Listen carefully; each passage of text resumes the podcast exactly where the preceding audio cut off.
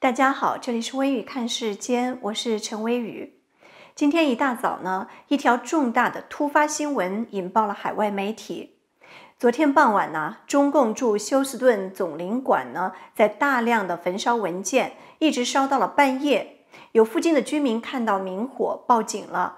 消防车来了呢，却进不去，因为这个总领馆呢，它是被视作中国领土，就算是在美国呢，美国也不能够随便的进去，所以呢，消防车就一直停在领馆的外面守候。那你们发现没有？只要是跟火有关呢，多半都没有什么好事。独裁政府呢，也特别擅长用火，造谣陷害，可以用火上演自焚。粮仓空了，没法交代了呢，也可以来一个粮仓起火。还有像这个打砸抢烧也要用火，那休斯顿的这把火烧的是什么呢？很多人都很好奇，很容易呢让人跟另外一个大新闻联系起来。美国共和党联邦参议员玛莎布莱克本发推文说，昨天晚上美国要求关闭休斯顿总领馆后几个小时，他们就大量的焚烧文件，他们要隐藏什么呢？二十一号，川普政府突然要求中共关闭驻休斯顿总领馆，并且呢，要求所有人员在七十二小时之内离开美国。也就是说呢，在二十四号周五的下午四点以前，如果领事馆的人员没有离境，就可能遭到逮捕。那有一点呢，毋庸置疑的是，中共驻休斯顿总领馆忙着烧毁这个文件呢，肯定就跟关闭领事馆的事情是有关系的。但是，中共驻休斯顿总领馆究竟做了什么，让美国下令驱逐呢？这个事情当然不会是芝麻小事，应该是足以威胁、伤害美国国家利益的大事。而且呢，美国已经拿到证据了。领馆仓促的销毁文件，烧毁的又是什么呢？这里面又藏了什么不可告人的秘密呢？中共驻休斯顿总领事馆呢，是中共国在美国开设的第一个总领事馆，在一九七九年中美建交以后设立的。它的领区呢，包括美国南部的八个州，以及呢加勒比海东北部的波多黎各自治邦。这八个州呢，包括德州、佛州、奥克拉荷马州、路易斯安那州、阿肯色州、密西西比州，还有阿拉巴马州、乔治亚州等。休斯顿总领事馆呢，是中共国驻美国的核心机构。美国共和党重量级参议员卢比奥呢，他是美国国会和行政部门中国问题委员会的主席。那他呢，在个人推特连续发文点评此事。他说呢，中国驻休斯顿领事馆呢，根本就是一个大型的间谍活动中心，早就应该把它关了。随后呢，他又补充说，中国的驻休斯顿领事馆不是外交机构，而是中共的间谍和涉外影响力网络中心，这个地方必须被关闭。那群间谍们有七十二小时的时间离开或者被逮捕。二十二号，美国国务院发言人奥塔斯格也间接地指出，中共驻休斯顿总领馆呢是一个从事间谍工作的单位。他在媒体提问的时候说，美国下令关闭驻休斯顿总领馆是为了保护美国智慧财产权和人民的个人资讯。他的话暗指，中国驻休斯顿总领馆呢是间谍机构，盗取了美国的智慧财产和个人资讯。我们都知道啊，中共呢在海外输出科技间谍，利用这个访问学者、留学生，或者是收买海外的科学家来盗取他国的高科技技术。千人计划呢就是这个目的。还有像华为、Zoom，还有抖音这些中国公司呢，也一直都在海外搜集情报资讯。有分析认为呀，休斯顿总领馆作为中共海外核心机构，被怀疑直接指挥这些活动。休斯顿总领馆从一九七九年开始，四十多年以来，一定是积累了大量的情报资料。这一类资料呢，通常就存放在中共驻美大使馆以及呢各个总领馆。如果中共能够带走资料呢，一定就不会焚烧掉，因为这些资料对中共来说呢是十分珍贵的历史见证，不到万不得已，绝对不会销毁的。但是呢，川普总统这次突然出手，要求中共关闭总领事馆，并且要求人员在七十二小时之内离境。所以呢，很多资料呀，根本就没有时间来转移，也没有时间进行处理，或者呢，转换成电子文件，化整为零带出美国。所以呀，最快最安全的办法呢，就是就地销毁、焚烧。被销毁的资料中很可能包含了众多的持假护照、假身份入境，而且呢以留学生或者是科研人员做掩护的中国间谍的真实资料。如果不销毁，一旦走出总领馆，就可能面临被美方拦截检查。一旦被发现他们在美国布建了这么庞大的间谍网，就会毁于一旦。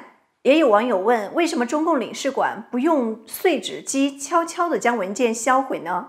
其实呀，碎纸机没有能力处理那么大量的资料，而且呢也不安全。可能大家听说过麦大治间谍案，这是美国联邦调查局历史上规模最大的反间谍案。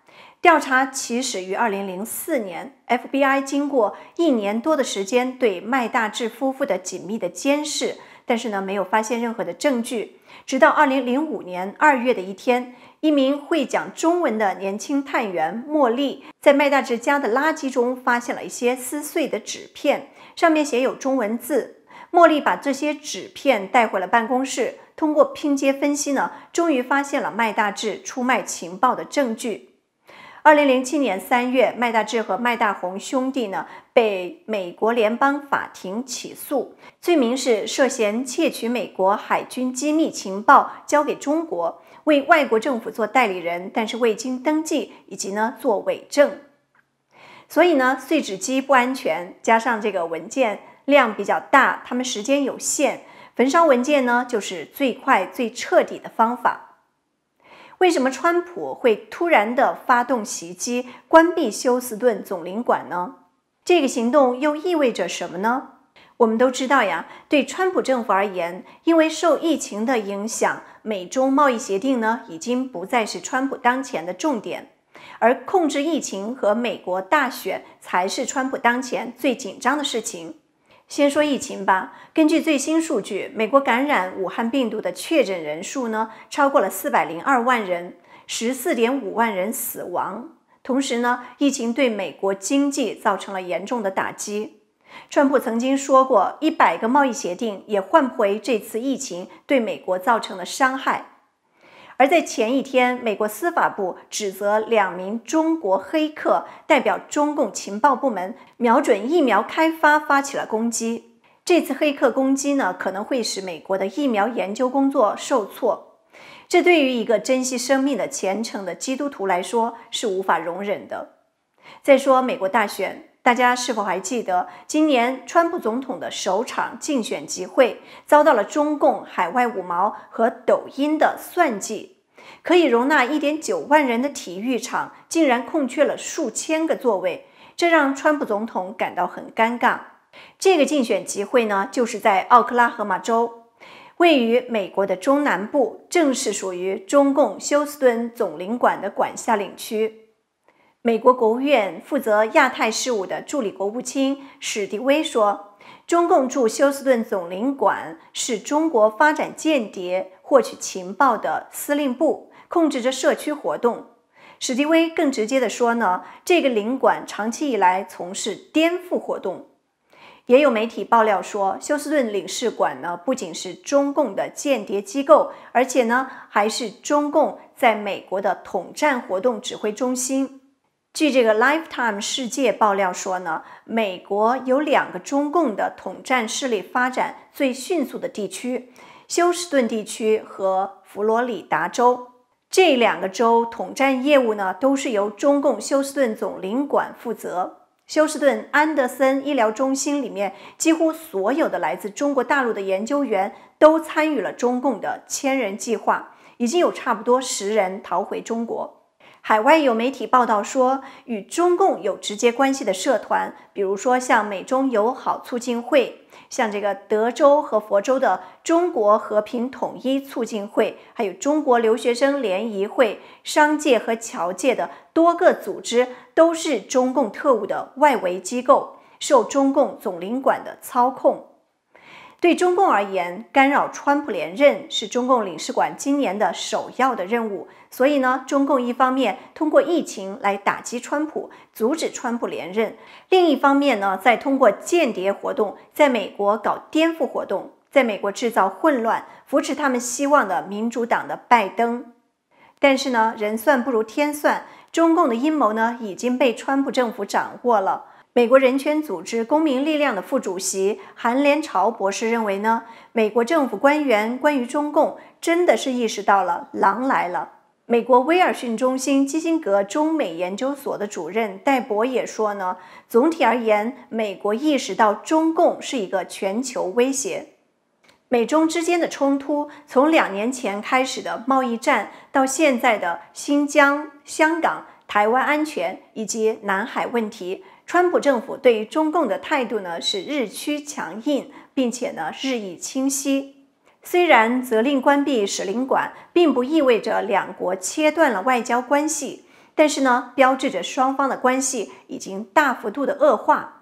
纵观历史，自从1979年中美正式建交以来，美国直接要求关闭中共领事馆。并且呢，让其官员走人，是中共国和美国建交以来的第一次。